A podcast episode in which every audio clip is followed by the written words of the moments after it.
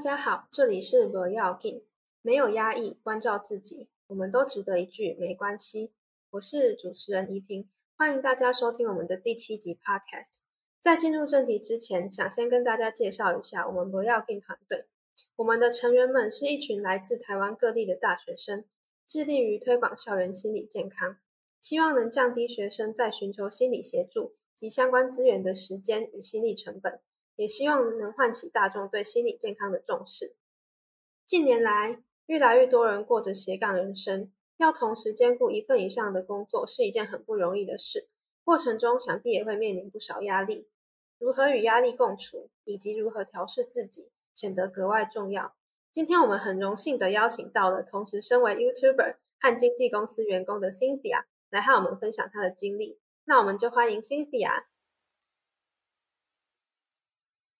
Hello，Hello，大家好，我是 Cynthia。我很久没有用那个中文自我介绍，我之前都很习惯用广东话的。Hello，大家好，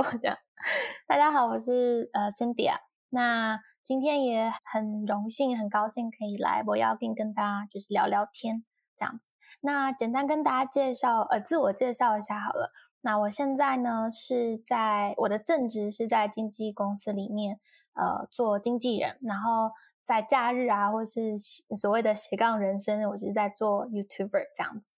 对，好，谢谢 Cynthia 的简单的自我介绍。那首先想先请问你，你的工作跟毕业的科系有相关吗？呃，其实基本上没有，因为我大学念的是那个经济系嘛。然后，其实当初我在找工作的时候，一直也都是找可能金融相关的东西，因为我身边其实所有朋友那个时候在同个科系，可能都去做会计啊，或是做银行啊，就是做一些你知道听起来很高大上的工作。然后我那时候就也觉得啊，我是不是应该也要找那份那那样子类型的工作？所以我其实也在银行工作了一年，可是我后来发现那个可能真的不是很适合我，然后才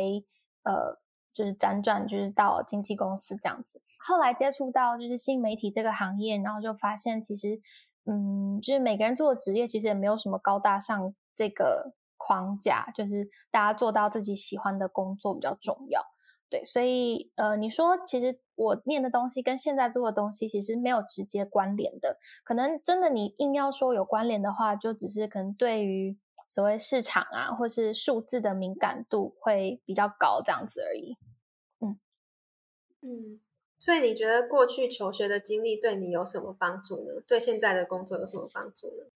其实我觉得，嗯，我来说啦，我觉得过去在学校那些经历跟我现在其实真的没有直接关系。但是我在学校那段时间是很快乐的，然后我也没有就是后悔去念了这个科系。但，嗯，你说有帮助的话。其实我真的觉得还好，所以我只是想跟大家讲说，呃，就你现在如果大学念的科系是你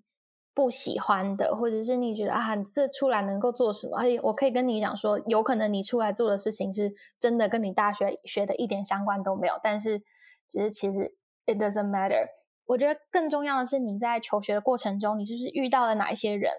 你遇到那些人，可能之后在你的人生里面会不会扮演一个很重要的角色？我觉得这个，我觉得是比较重要的。所以也就是不要觉得你在浪费时间，我是想这样讲。但如果你真的问我说有没有相关的话，我是说基本上是没有相关的。好，那你为什么当初会到经纪公司工作呢？呃。这个其实我觉得一切都是讲求一个缘分吧。那个时候 我就是从从美国就啊想说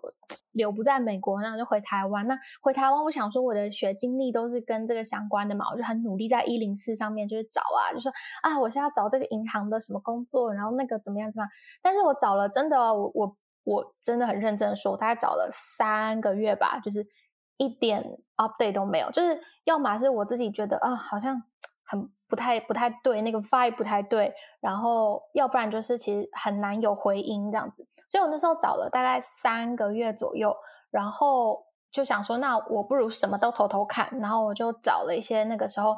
呃新媒体相关的东西，然后就随便投随便投，然后刚好就投到了就是现在的公司这样。所以其实真的一切是阴错阳差。我其实本来完全没有计划说要进这个行业，但我我也是一零四上面找到，然后去面试这样子。哇，那真的是很意料之外的。那你觉得在经纪公司工作最有趣的地方是什么？呃，我觉得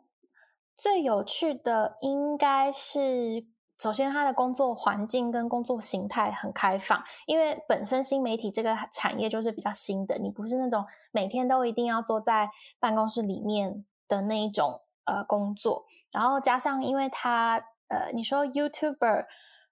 这个行业其实你可以参与到很多不同的企划跟就是 creativity 一些比较创作的东西，这一点是我觉得会在这个行业最吸引我的地方，是你一直会跟很有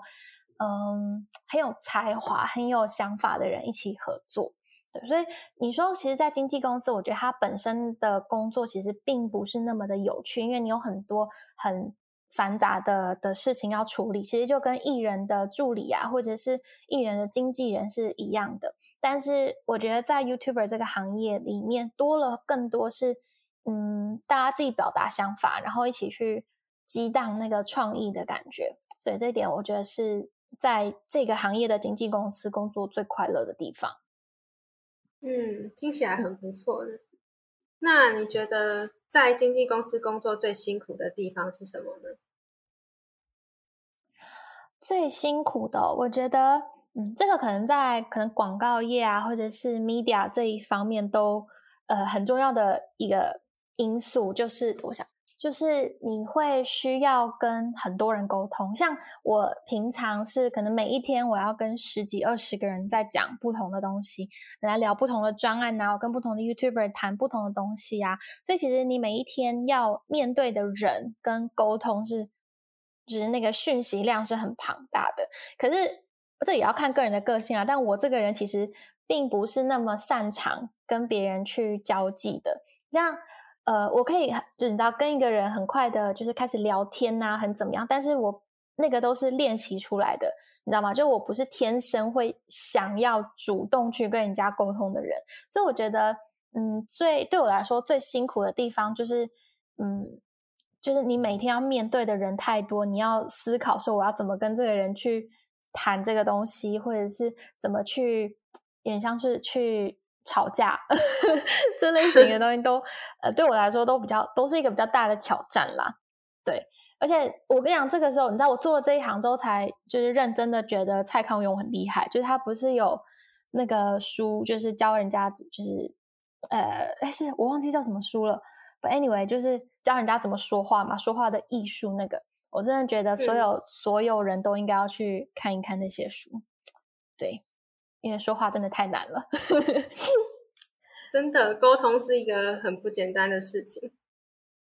哦，你之前是不是有在影片里面提到你很不喜欢讲电话？哦，我超讨厌讲电话，可是偏偏这个工作就是要一直讲电话嘛，所以 我就每次觉得很困扰，你知道吗？就觉得你为什么就是能够用打字的不打字给我，或者是你一定要非要打给我？你知道吗？这件事我一直都觉得很不能够理理解，但呃，我觉得沟通这件事情呢，当然每个人不一样啦。对我来说，它是一个会需要练习的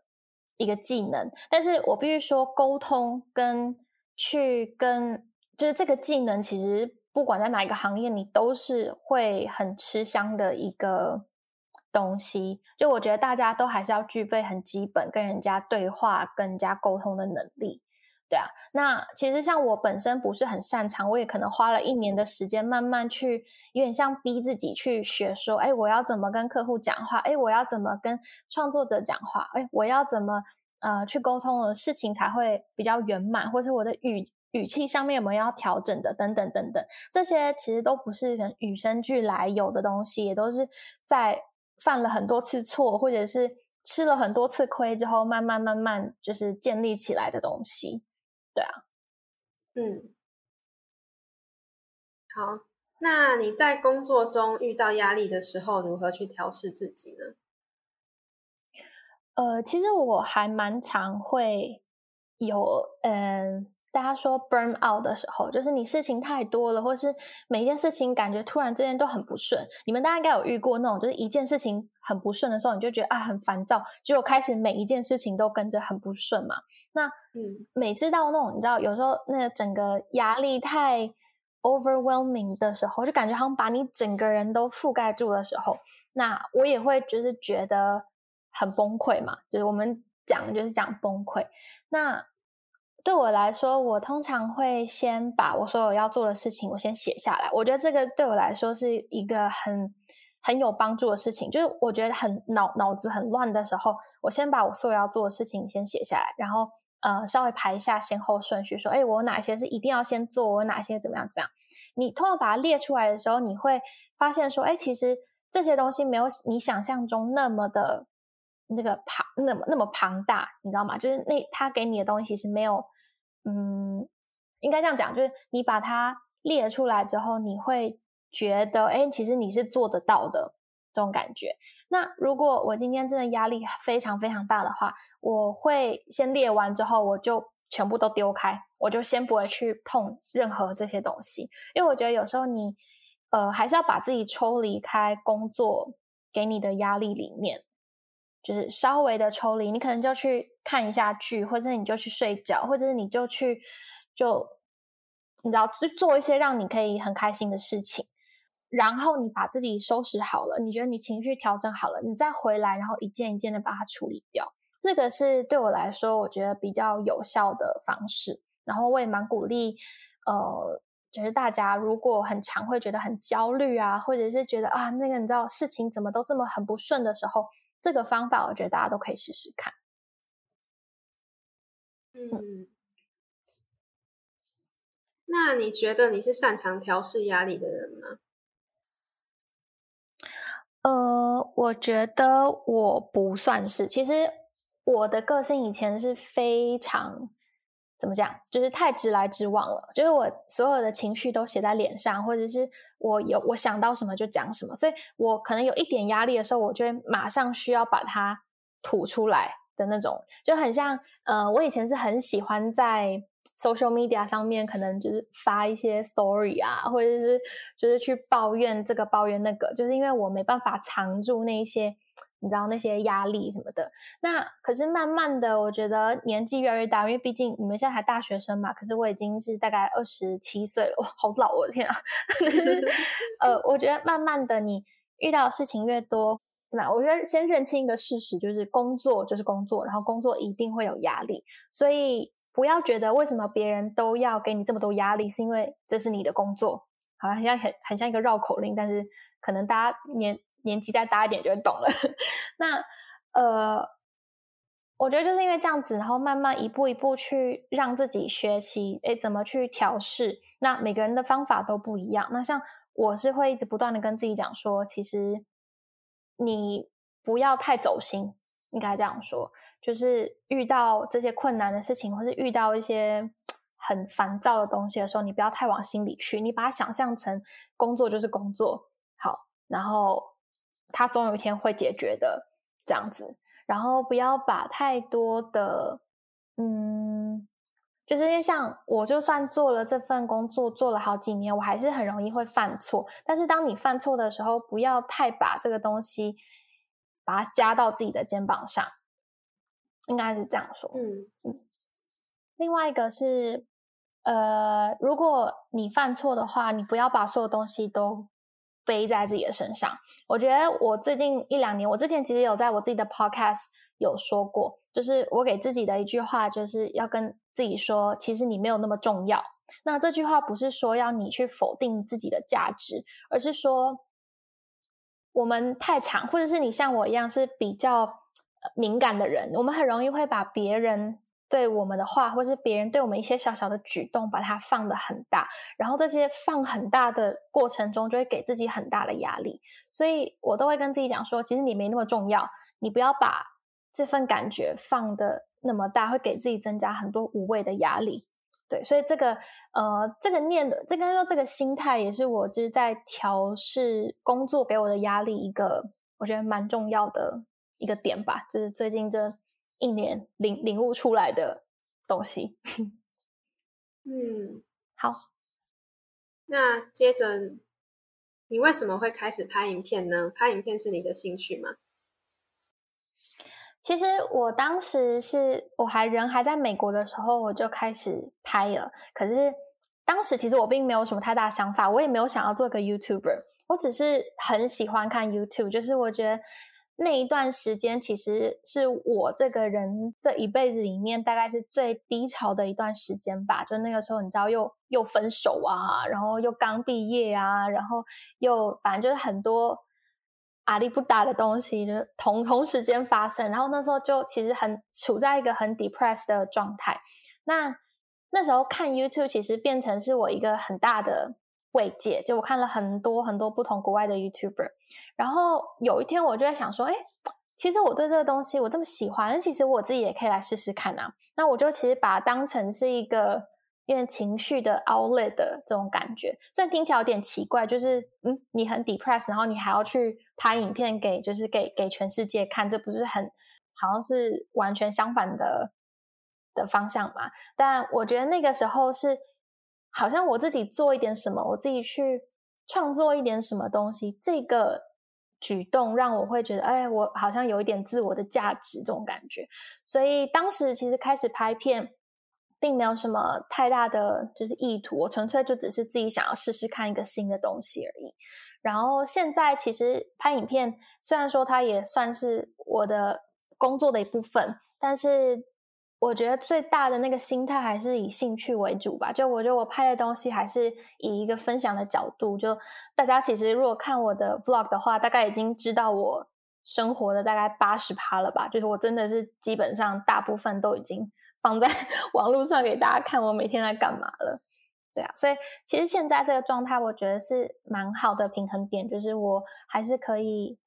嗯，有一个正职的工作之外，我还可以有一点点自己，嗯，可以创作一些东东西的那个初心，所以我觉得像这样还挺好的。所以从以前开始，就是创作这种事情，就是你的兴趣吗？嗯，就是我其实从小就一直是学跳舞的嘛，然后一直跳到高中毕业，所以其实从小到大我都是一个很喜欢就是表演的人，或是很喜欢就是艺术啊、creativity 啊这些的。但现在我觉得我已经不再是好像很喜欢那种 spotlight 的感觉，像其实换句话来说，其实我很不喜欢 spotlight，我很不喜欢大家的目光，可是我还是很喜欢就是创作。这一件事情的带给我的快乐，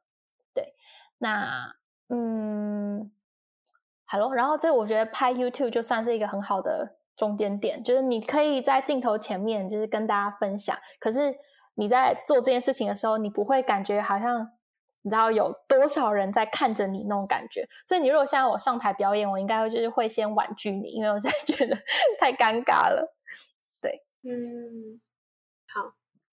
那么，在当 YouTuber 这条路上，你如何去面对那些反对你或是不理解你的声音呢？呃，首先我必须要说，其实我觉得我蛮幸运的，就是我在做 YouTuber 这一这一段时间以来，其实我算是负面评论很少，就是所谓的 haters 很少的人。但慢慢的，其实你一定会有认同你的跟不认同你的声音嘛。那，呃，可能因为我的工作是，就是目前也有做，然后幕后也有做，所以其实我很了解，呃，就是你知道，一个 YouTuber 他前前后后会经历的那一个那些事情。那，呃，怎么说？就是最重要的一点是要知道，每一个人都有自己的发语权，这是他们的言论自由。他们今天。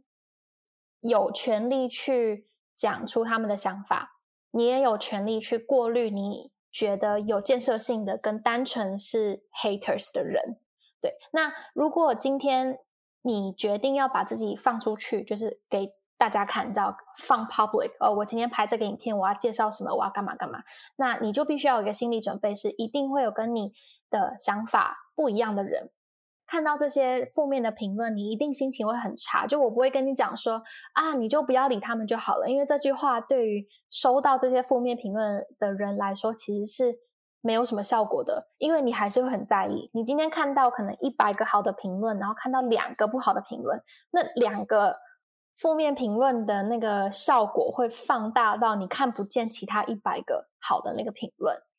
你知道吗？所以其实我觉得面对这些，你就真的是要靠自己内心，让自己慢慢的强大，因为这个是你选择的一条路。你今天选择把你自己放到外面去给大家看，你就要有那个心理准备，要能够去接受不同的批评。然后要去调试自己，所以呃，其实你说这个有什么诀窍吗？我觉得没有，就是你自己要练习，让自己的内心变强大了。对，所以如果大家有想要做 YouTuber 或者是想要做 Social Media 的话，我觉得这个心理准备还是要有的。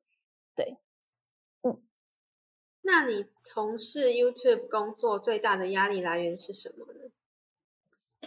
呃，可能因为 YouTube 不是我的正职，所以相较来说，我的压力会来自于第一个，可能是我自己剪出来的影片我很不喜欢，或者是我觉得 那个节奏怎么样都不太对，或者是我也很怕呃自己给出的资讯是错误的，因为我会觉得其实现在这个时代吧，就是呃像 YouTube 是一个平台，是你可以传递很多的资讯，但是你如果传递了错的资讯，也会影响到很多的人。应该是这样说，所以这两个算是我每次在发片前，我都会很紧张，想说 我今天这个影片到底，呃，我自己觉得怎么样呢？或是啊，我里面会不会拍到什么不该拍的东西，或是我讲了什么不对的东西？就这两个算是我比较大的，就是在发影片之前的 压力。听起来是不是很微不足道？但这这两个应该是我最大的压力。然后另外的话，可能自己心理上会觉得说，哎，我今天拍的这东西好像有点。啊，怎么都觉得有点停滞不前的感觉，就好像自己没有进步，可能想法上没有进步，拍摄手法上没有进步，呃，就是对自己创作上面的要求吧。我觉得这也是额外的一点小小的压力吧。如果以以 YouTuber 来说的话，嗯，那遇到这些压力的时候，你是怎么舒压的呢？嗯，其实我觉得这个是每一个你只要做。我们说，creator 就是一个创作者，你都一定会经过的这些历程，就是你对自己的作品不满意，或者是觉得自己一直停滞不前这样子。那我其实觉得，嗯，对我来说，遇到这种状况的时候，有时候就是 pause，你让自己稍微停一下，然后你去做一点不同的事情。有时候那个灵感就是会这样子。跑出来的，所以其实我平常的正职工作上面，我是经理人嘛，有时候我会碰到创作者说啊，他们觉得自己也卡关了，或者是这哎不知道自己在拍什么，好像没有很有目标这样子，我也会跟他们说，哎，那不如我们就先停一下，然后你去上个什么 workshop，你去学学做咖啡，或是你去做手拉胚，或是你去学跳舞，好了，我随便说。你去做一点别的事情，然后从那个生活里面慢慢找那些灵感，然后慢慢哎找回那个就是要创作的感觉。我觉得这个是这是一个蛮好的方法。有时候就是你 pause，你把自己抽离开那个那个状态内，会会有新的火花出现吧。嗯嗯嗯。所以就是让自己暂停一下，然后去从生活中找到更多的灵感，这样子嗯。所以哦，讲到这个，我不知道因为现在的听众会不会都是大学生，但是我其实如果你说我有一个很后悔的事情，也不是后悔啊，我没有后悔，我人生没有后悔。就是如果真的要说的话，我觉得在大学的时候，真的鼓励大家去做不同的事情。你能够参加不同的社团，你遇见不同的人，或是你去你各式各样去交换，你去干嘛干嘛干嘛。就尽量去做，因为在大学这段时间是你最可以犯错的时候。你你做什么，大家都不会觉得就是 Are you kidding me 这样子。在大学是你最没有压力，然后最可以去尝试各式各样东西的时候。对啊，所以回到刚刚说的，我觉得嗯，鼓励大家啦，就是真的有时候不要太专注于课业，当然课业还是要顾，但是。不顾就是只要能 pass 就好了，我自己是这样觉得。反而是那那是额外的那些人生体验，其实我觉得是大学很珍贵的那个点，就是你过了大学，可能就没有这个机会了，你知道吗？你出社会，你就是变成社畜啦，对不对？是不是？嗯，有道理。好，嗯，我会不会鼓鼓励大家不要念书啊？书还是要念，好不好？但是我的意思是说，不要把自己太局限在念书。我现在觉得我大学的时候就是太认真在念书了，虽然说就是成绩也没有好到哪去，可是 觉得那个时候如果去多尝试一些不同的东西，好像也会。也蛮好的，你知道吗？对啊，嗯，好，好，那你平常是怎么平衡你在经纪公司的工作，还有你的 YouTube 呢？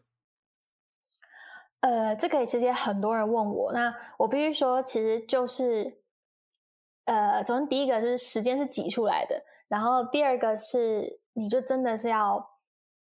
把你工作跟你私底下生活完全的切开。像我一开始也是会把自己很 burn out 的原因，是因为我觉得我每一天都就是被塞得很满、很满、很满。可是慢慢的，我发现，哎，我今天我下班之后，我就尽量不会再碰公司的东西了。然后我把我每个礼拜，例如说我要上的影片啊，我什么时候要拍片啊，我给自己留多少时间剪片，我都会直接把它放在我的就是 calendar 上面。这样你可以很清楚的直接看到说，哎。我今天会需要做拍了拍这个影片哦，然后这样子我下个礼拜才可以上片等等等等，对。然后另外呢，就是呃，有一点我可以到这样子兼顾的是，你势必要放弃一些东西，因为我们人的一天就只有二十四小时嘛，所以。势必你可能要放弃一些跟朋友去玩乐的时间，或者是你要呃放弃一些自己休息的时间。我觉得这个是如果你想要同时做两件事情，然后都想要做好的话，你会需要做出的选择。对，那这个也是看嗯大家自己，你知道你 value 你生活中哪一个部分，你知道吗？有些人可能就是很很喜欢跟朋友出去，他觉得这个是他很重视的。一一个生生活的东西，那我觉得可能你就生活就是哦，你的工作跟然后跟朋友相处、跟家人相处，这个就是你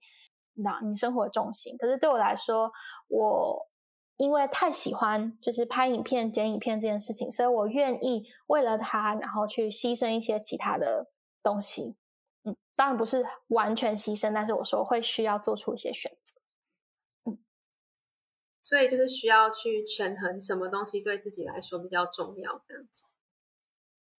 对对，然后我觉得当你自己很清楚的知道你做出这个选择的时候，你就不会觉得你好像所谓牺牲了什么，你知道吗？你只是做出一个选择，就是对心心态上啊，心态上。嗯嗯，好，那接下来想请问你。呃，疫情对于你的工作及生活有什么影响呢？